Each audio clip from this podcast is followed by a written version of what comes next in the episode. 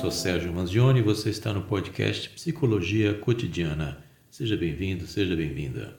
Bom dia, Manzioni! Mais uma vez bem-vindo ao Café Duplo. Bom dia, Letícia. Bom dia aos ouvintes. Sempre um prazer estar por aqui. Então, tivemos aí essa situação no Pernambuco, onde esses 26 estudantes tiveram essa crise de ansiedade. E aí eu queria saber com você como é que isso acontece, como é que do nada, simultaneamente, 26 pessoas podem ter uma crise de ansiedade. Não é um fenômeno típico, não é alguma coisa que está bem fora do esperado, principalmente quando você tem 26 pessoas com uma crise de ansiedade, com um ataque de pânico. Esse tipo de fenômeno, quando é de massa, assim, ele é mais comum quando se trata de, de, futebol, de um show, que tem aquele comportamento assim de massa, né? Quando você tem todo mundo indo para o mesmo lado. Mais ou menos isso aconteceu nesse caso, que é quando, segundo os relatos que a gente tem, é de que uma menina passou mal inicialmente passou mal com todos aqueles sintomas que, que a própria ansiedade vai dando, né? Aquela sensação de morte iminente, que a pessoa vai morrer, ou então que algo muito ruim vai acontecer. Começa a sudorese muito alta, a respiração ficou ofegante, é formigamento nas mãos, etc. Esse conjunto, esse quadro, me parece também que a menina desmaiou no banheiro, alguma coisa assim. E a outra, a colega,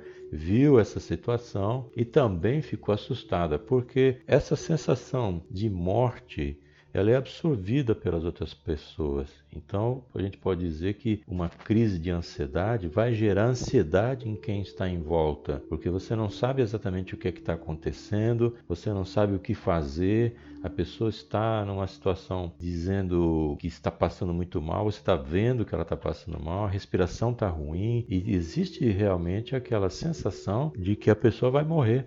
Então isso é absorvido também por quem está vendo e pode ter aí um efeito dominó, ou seja, uma pessoa vai amplificando aquela sensação de forma generalizada. No caso aqui, são 26 adolescentes que passaram por isso. A gente também tem que notar e perceber que os adolescentes hoje estão muito suscetíveis a esses comportamentos que se exigem respostas imediatas, que essa imagem pública nas redes sociais. Então existe uma exigência muito grande em cima dessa juventude.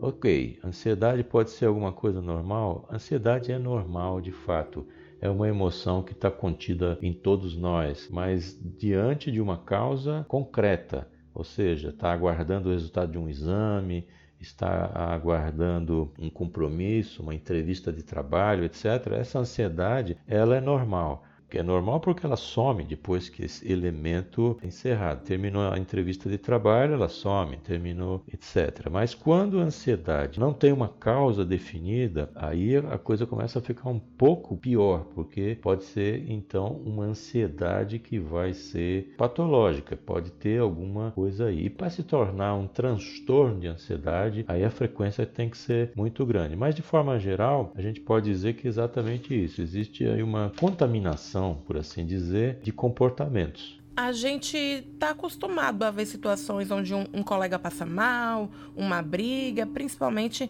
é, nessa fase de adolescência. Não é uma novidade situações desse tipo acontecerem dentro de um ambiente escolar. Porém, essa reação, pelo menos para mim, eu nunca tinha visto noticiar dessa reação em cadeia. Não me parece uma coisa um pouco mais recente, mais nova. A gente pode dizer, é, Manzioni, se de algum modo isso está relacionado com essa situação pós-pandêmica que a gente tem vivido ou não, provavelmente não tem nada. Claro que aqui a gente está fazendo especulações, né?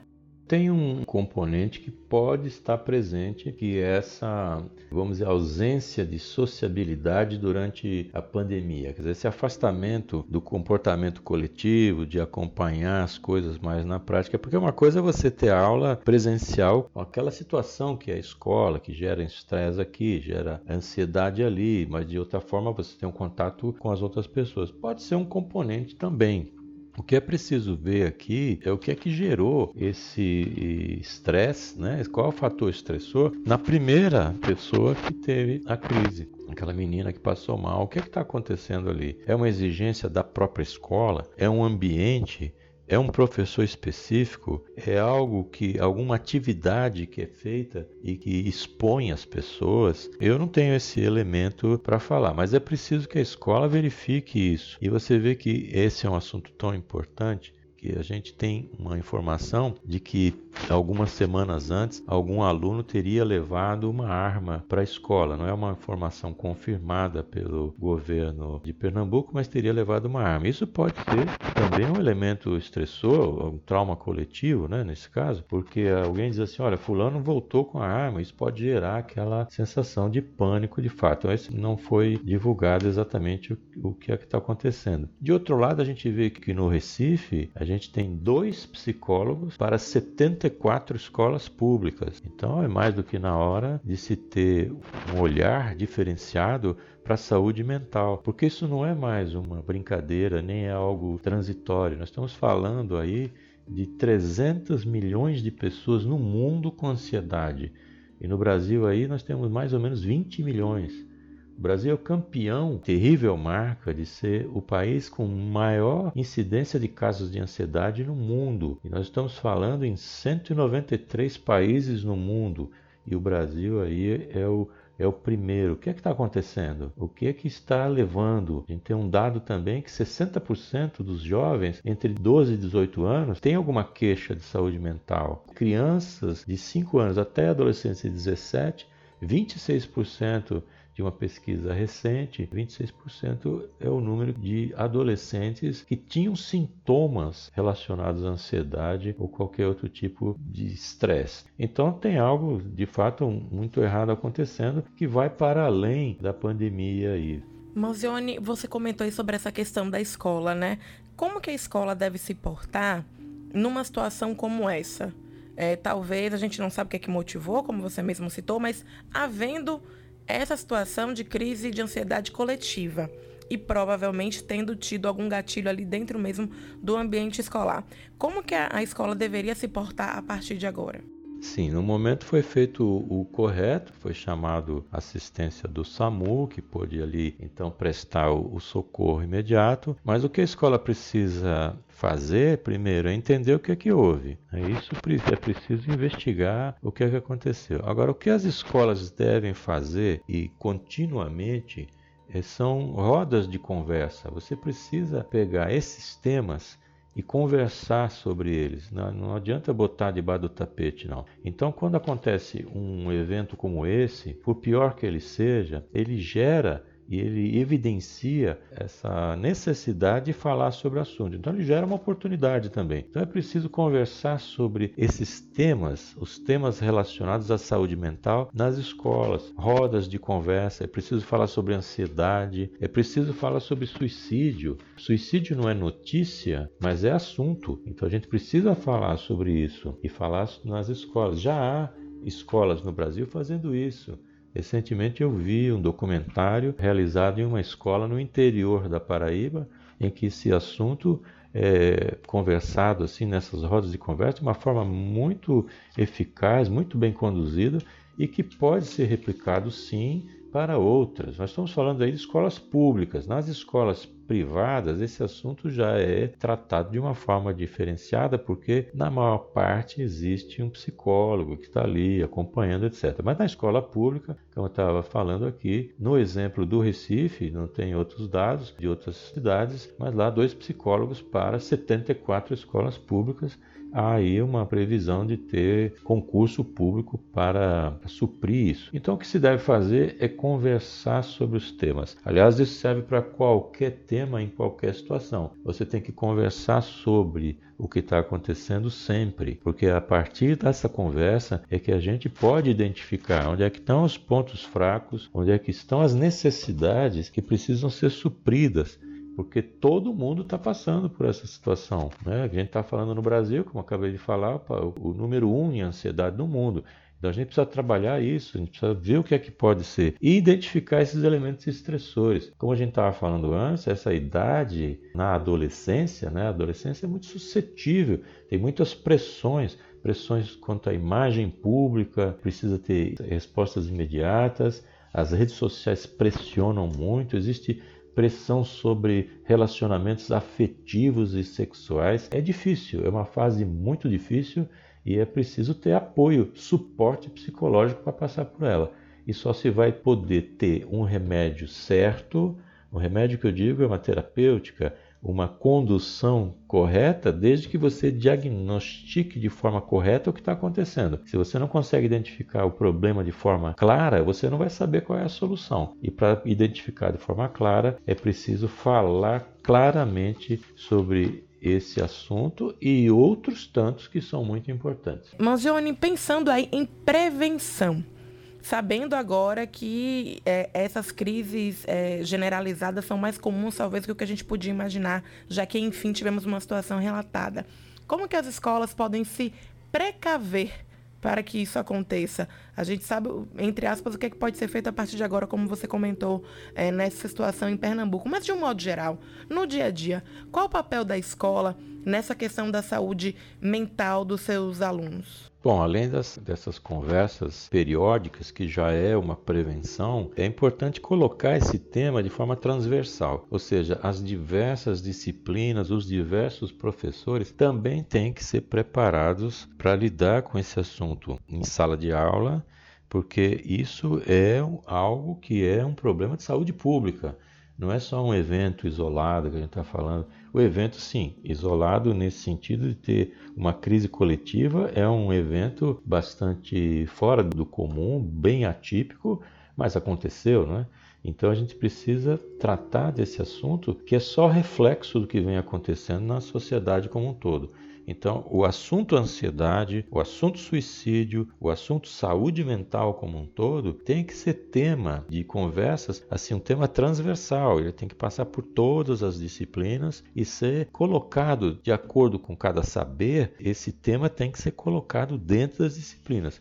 É só falando que a gente previne esses casos é falando, falando, falando. É conversar é a melhor situação. Então é preciso ouvir, é preciso saber o que está acontecendo. Em termos transversais também, os professores preparados para identificar esse tipo de comportamento antecipadamente, eles podem identificar professores de diversas disciplinas. Eu diria de todas as disciplinas deveriam ser capacitados para identificar um aluno mais agitado, um aluno que está mais tímido, porque o professor tem essa visão do todo da sala, ele pode fazer essa. Se ele estiver mais atento, ele já está atento, mas se ele estiver mais atento e preparado para isso, ele pode evitar que esse tipo de ocorrência venha a acontecer, porque um aluno que já está com ansiedade, alguém que já está muito calado, esses comportamentos eles são reportados à diretoria ou a alguma comissão interna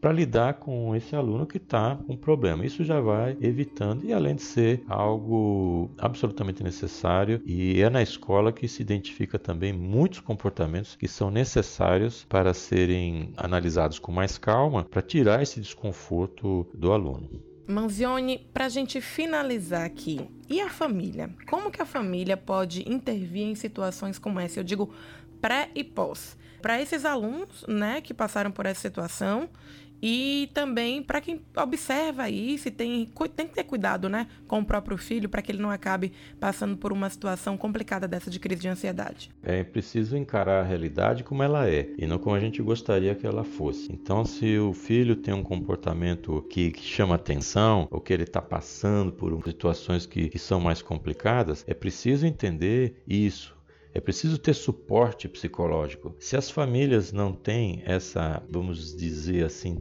tradição, porque existe um preconceito enorme de você levar um filho para um psicólogo, levar um filho a um psiquiatra, existe um preconceito ainda muito grande, porque há uma tendência um pouco onipotente de dizer meu filho não tem nada, isso não acontece, só acontece para os outros, a minha educação é perfeita. É preciso sair um pouco desse patamar de que pai e mãe não erram, né? Pai e mãe pode errar sim. Então, uma maneira de evitar esse tipo de situação é identificar. E como é que vem isso de dentro da família? Mais uma vez, aí eu vou bater na tecla de que é uma conversa sincera, honesta e franca e que você tem que ter esse canal de diálogo aberto entre adolescentes, crianças e pais, aberto. Não existe mais essa condição lá do século XIX, século XX em que criança não participa da conversa, participa sim, claro, de acordo com a sua capacidade de entendimento, a quantidade de informação varia, mas é preciso lidar com esses assuntos de forma clara. Adolescentes precisam conversar dentro de casa, e se não tem conversa dentro de casa, a escola vai fazer esse papel da conversa. Então, é aprendendo mais, é conversando mais, se capacitando. E nos casos em que isso já está instalado, é preciso sim apoio profissional levar um psicólogo, levar um psiquiatra, é preciso fazer uma avaliação psicológica do que está acontecendo, tirar essa pressão de cima do adolescente e vamos seguir em frente. E a gente não pode viver nessa infelicidade. Se tem alguma coisa errada, algum sofrimento, procurar ajuda profissional. Muito obrigada pela participação, Manzioni. Seja sempre muito bem-vindo. Você está de volta na quarta-feira, né? Durante esse período, o pessoal pode te encontrar como? Mais fácil me encontrar no meu site www.sergiomanzione.com.br. Manzione é M-A-N-Z-I-O-N-E. Ali eu tenho um podcast também que tem 150 e tantos assuntos diferentes que podem ser úteis para você que está ouvindo ou para alguém que você conheça. E também no próprio site, ao, ao entrar lá, você vai ter um acesso para poder adquirir meu livro, que chama-se Viva Sem Ansiedade. Coincidentemente é o nosso tema de hoje, mas o livro é Viva Sem Ansiedade, que também dá muitas indicações de como se viver de uma forma mais tranquila. Então, www.sergiomanzione.com.br e ali você vai ter o portal de entrada para as minhas coisas. Muito obrigado mais uma vez pela participação e pela coluna. Uma boa semana e até a próxima. Você acabou de ouvir mais um episódio do podcast Psicologia Cotidiana. Muito obrigado e até o próximo.